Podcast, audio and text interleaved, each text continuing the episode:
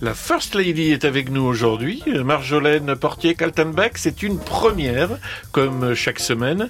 Mais quelle est donc, ou qui est donc la première d'aujourd'hui, Marjolaine? Eh bien, Alex, j'ai voulu rester du côté de la Belgique euh, et je vais devoir lutter pendant cette chronique pour ne pas imiter l'accent. C'est un de mes, mes petits, un mes petits péchés mignons. On verra. Bon, en tout cas, c'était, ce serait une, une, chronique consacrée au tout premier ouvrage de, consacré, dédié euh, exclusivement au jazz. Premier livre. Un livre, pas un le livre. premier article. Vous un nous aviez parlé d'Ernest Ansermet. Là, c'est le premier livre. Tout à fait. C'est la version plus fouillée, plus étoffée. Un livre intégralement consacré au jazz, qui paraît en 1932. On le doit à un étonnant personnage qui s'appelle Robert Goffin.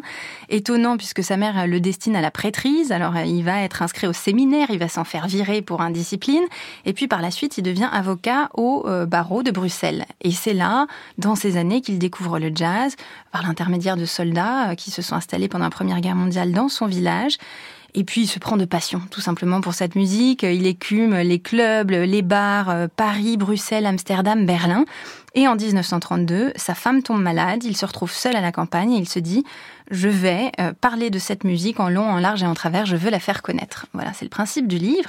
Et dans ce livre, on trouve plusieurs chapitres dans lesquels il répond à des questions fondamentales euh, du type euh, quels sont les différents instruments, leur qualité, leur rôle, quand est-ce, quelles sont les origines du jazz, quel a été le rôle des noirs et des blancs. Et il répond également, bien sûr, à la question qu'est-ce que le jazz? Et à cette question, il répond en donnant un critère qui, selon lui, est le critère qui définit le jazz, à savoir la trance. En réalité, qu'est-ce que c'est que le jazz pour moi? Moi, je, je sens dans le jazz de l'improvisation. Et du moment où il y a quelque chose qui est prémédité, cela me touche moins. C'est-à-dire qu'on abolit, à mon sens, une des puissances du jazz. Par conséquent, pour moi, il y a de la trance lorsqu'il y a de l'improvisation. Mais c'est qu'il a drôlement raison. Oui, tout à fait. Bah, il définit d'une certaine manière, en fin de compte, aussi l'improvisation. Il avait mis le doigt dessus. Et, et ce livre, alors j'avais envie quand même de vous en lire un petit extrait parce que on sent, euh, il faut savoir que Robert Goffin était également poète. Il a écrit énormément de poésie.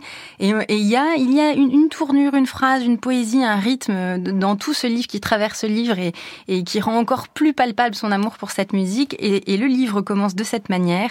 Louis Armstrong, Coleman Hawkins, Jimmy Dorsey, Adrian Rollini et Joe Venuti, il est grand temps que je dise à tous votre pur génie créateur. Seul l'américain est la langue qui vit et qui bouge. Ouvrez vos dictionnaires car voici de beaux mots tout neufs que la France accepte au lieu de les traduire. Jazz, drummer, lyrics, hot, break, chorus, vous êtes la seule monnaie courante que tous les épris de rythme peuvent vraiment échanger. Les foules se pressent, les danseurs sont excités, la jeunesse pétille, les habitués battent la mesure, une génération de dopés se prépare.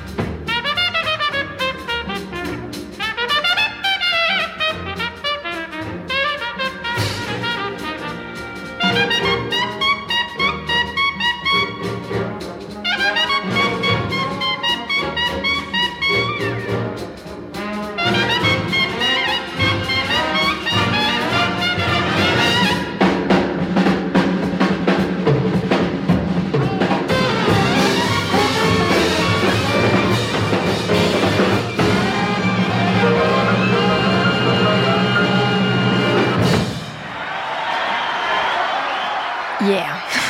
c'est tout ce qui me vient vraiment en tête. Je comprends, on, comprend dans ces conditions qu'il a été tellement séduit par cette musique, euh, Robert Goffin, parce qu'en plus, euh, on, s'aperçoit que la découverte du jazz, ça correspond très exactement au moment où il quitte son bled pour s'installer à Bruxelles.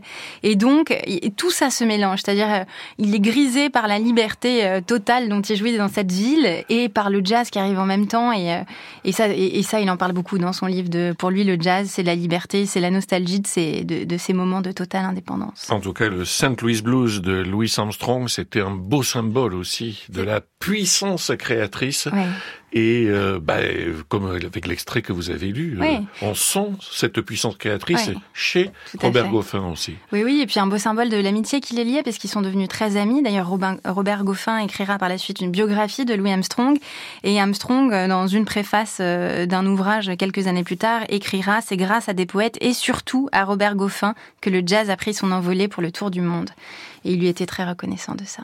Il avait failli être prêtre, vous avez dit tout à l'heure. Oui, oui, oui. Ainsi soit-il. Open Jazz. Alex Dutil, France Musique. À réécouter sur francemusique.fr.